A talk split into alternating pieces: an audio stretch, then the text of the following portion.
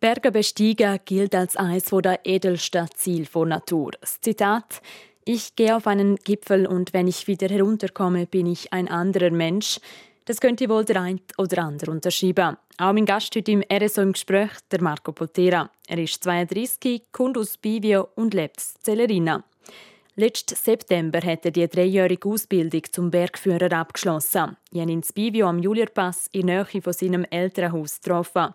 Umgeben von vielen Bergen und einer schönen Landschaft haben wir über seine Faszination für die Berge geredet.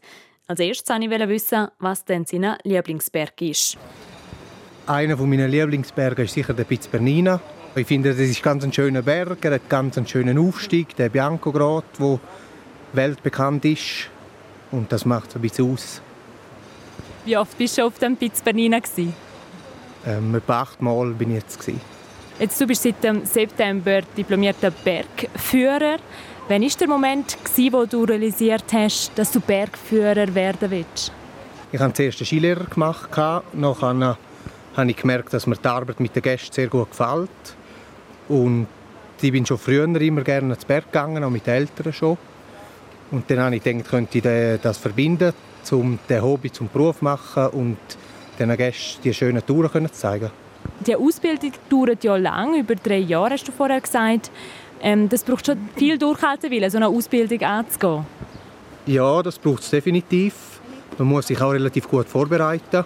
Kannst du uns mal mitnehmen auf die Zeit von deiner Ausbildung zum Bergführer? Wo hat das angefangen? Angefangen hat es im Wallis. Sie haben den sogenannten Walliser Kurs gemacht. Es ist jedes Jahr oder alle drei Jahre ein anderer Kurs. Einer ist im Wallis, Graubünden und Bern. Wir haben den Walliser angefangen. Der hat in Sasve angefangen mit einem Eintrittstest. Und dort hatten wir die ersten Prüfungen. Gehabt. Und dann ist man weitergekommen und dann hat man Modul für Modul müssen eigentlich bestehen, um die Ausbildung dann fertig zu machen. Was waren denn das so für Module? Gewesen? Alles, was mit Bergsteigen zu tun hat. Angefangen hat es nachher mit Lawinen- und Skitechnik-Modul. Dann ist Eisklettern gekommen, Medizin. Und nachher ist dann Ski-Bergsteigen gekommen. Und dann hat es gewechselt in den Sommer. Dann war Sportklettern. Gewesen. Und nachher sind dann die grossen Sommerkurse, wo man auf die hohen Berge geht. jetzt, wie viele Berge muss man besteigen, dass man sich nachher Bergsteiger nennen kann? Also für Bergführerausbildung muss man einfach etwa ja, ungefähr 40 Touren machen in verschiedenen Schwierigkeitsgraden. Und dann muss man das einfach auflisten und können, äh, ja, sagen, dass man einfach war dort.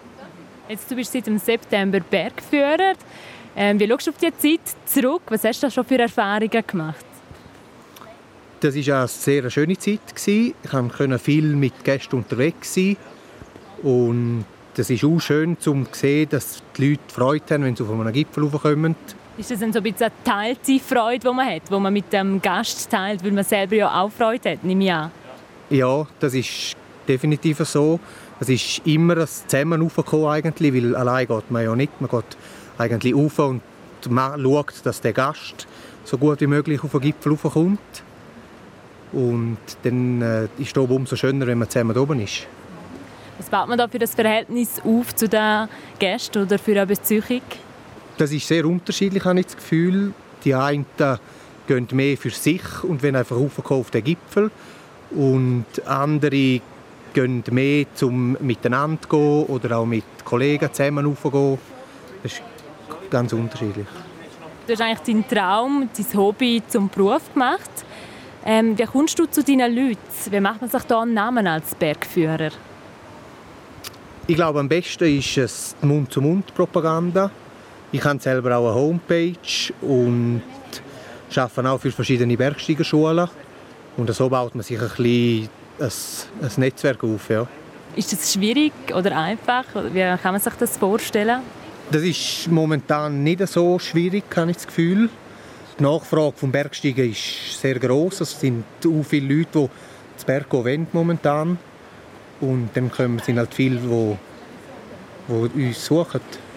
Du hast es angesprochen, die Nachfrage ist groß. Das ist etwas, was man selber vielleicht auch im Umfeld ein mitnimmt oder aus den Medien nimmt. Warum meinst du, ist die Nachfrage so groß nach dem Bergsteigen?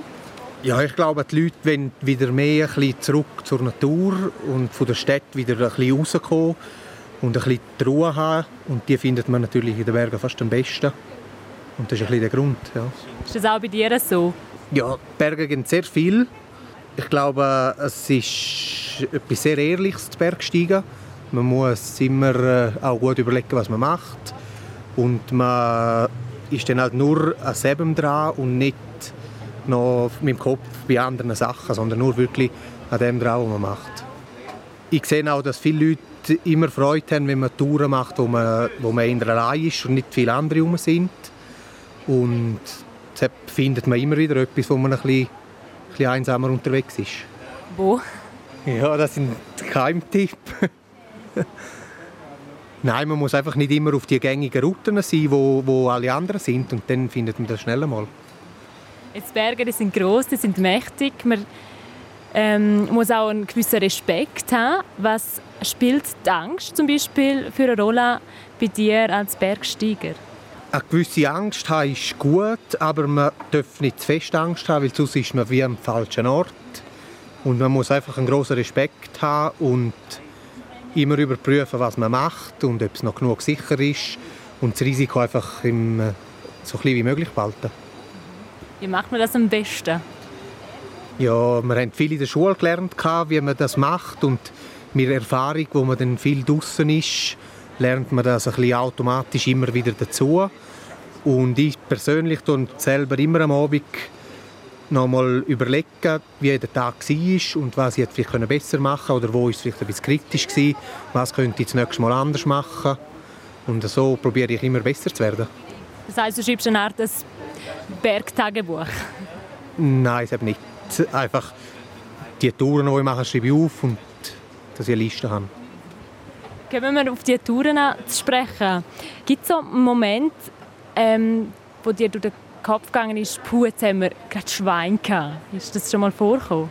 Ja, das gibt es schon etwa die manchmal, weil es ist halt schon ziemlich komplex, das Ganze. Rein nur schon vom Wetter her und das, das ändert sich schnell, die Sachen. Und dann gibt es schon manchmal so Situationen, die vielleicht ein bisschen heikel sind.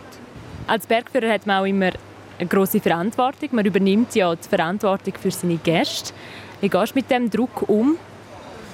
Ich denke, da gewöhnt man sich ein bisschen dran und man muss einfach ganz klare Linien haben und halt, wenn man etwas sagt, dann gilt das so, auch wenn die Gruppe vielleicht etwas anderes will und wenn man dann aber die guten Argumente hat, die dafür sprechen, wo was heikel ist und man das den Leuten auch dann erklärt, dann meistens äh, verstehen sie das und sie kommen ja meistens mit uns mit, dass sie auch sicher unterwegs sind. Bleiben wir doch gerade bei den Gästen. Was ist ein idealer Gast für dich? Ein idealer Gast ist für mich, wenn er äh, ja, viel auch Freude mitbringt, zum zu Berg zu gehen, weil dann äh, so kann er auch am besten etwas lernen und weiterkommen beim Bergsteigen. Hast du lieber, wenn jemand schon gut ist oder wenn jemand noch, noch nicht so gut ist? Ich habe beides gern. Das ist, das ist schön, um die Leute äh, auf dem Niveau abholen, wo sie sind und sie dann, äh, denen etwas weiterbringen. Und es ist aber auch schön, zum schwierige Touren machen mit Gästen, die schon mega gut sind. Das ist ja so ein bisschen eine Abwechslung, die man dann hat. Und was ist einfacher? Ja, einfacher ist es fast mit denen, die, die noch nichts wissen. Weil denen kann man alles sagen und die glauben einem auch alles. Und die, die, die schon viel Erfahrung haben, denen muss man dann schon ändern, ein bisschen schauen, was man denen sagt oder erklärt, weil die wissen ja selber auch schon sehr viel, was auch gut ist. Ähm, kommen wir zu den schönen Momenten. Wenn bist du zu oberst oben auf einem Berg und bist halb sprachlos? Wenn ich mit jemandem auf einen Gipfel raufkomme und der zuerst das Gefühl hat, der kommt er nie rauf und durch das Teamwork, das wir dann haben, der dann raufkommt und oben einfach Freude hat, das ist das Schönste. Bei dir persönlich, wenn du zum Beispiel mal allein unterwegs bist? Ähm, wenn ich allein unterwegs bin, äh, dann genieße ich die Ruhe sehr. Und wenn ich mit Kollegen unterwegs bin und etwas Schwierigeres mache, dann freue ich mich darüber, dass ich jetzt etwas Schwierigeres machen konnte und einmal nicht auf alle schauen sondern einfach, dass jeder selber schon weiß, was er machen muss. Faszination Bergsteigen ist auch oft so damit verbunden, dass man aus der Komfortzone rausgeht. Ist das bei dir auch so? Ja, definitiv. Wenn ich selber gehe, mit Kollegen Bergsteigen, dann mache ich auch schwierigere Sachen, wo, wo ich mich dann wirklich muss, sagen wir, zusammenreissen und mich muss konzentrieren, dass man alles richtig macht. Was sind das für Berge oder für Situationen? Das ist vor allem mehr beim Klettern im Sommer und im Winter beim Eisklettern der Fall.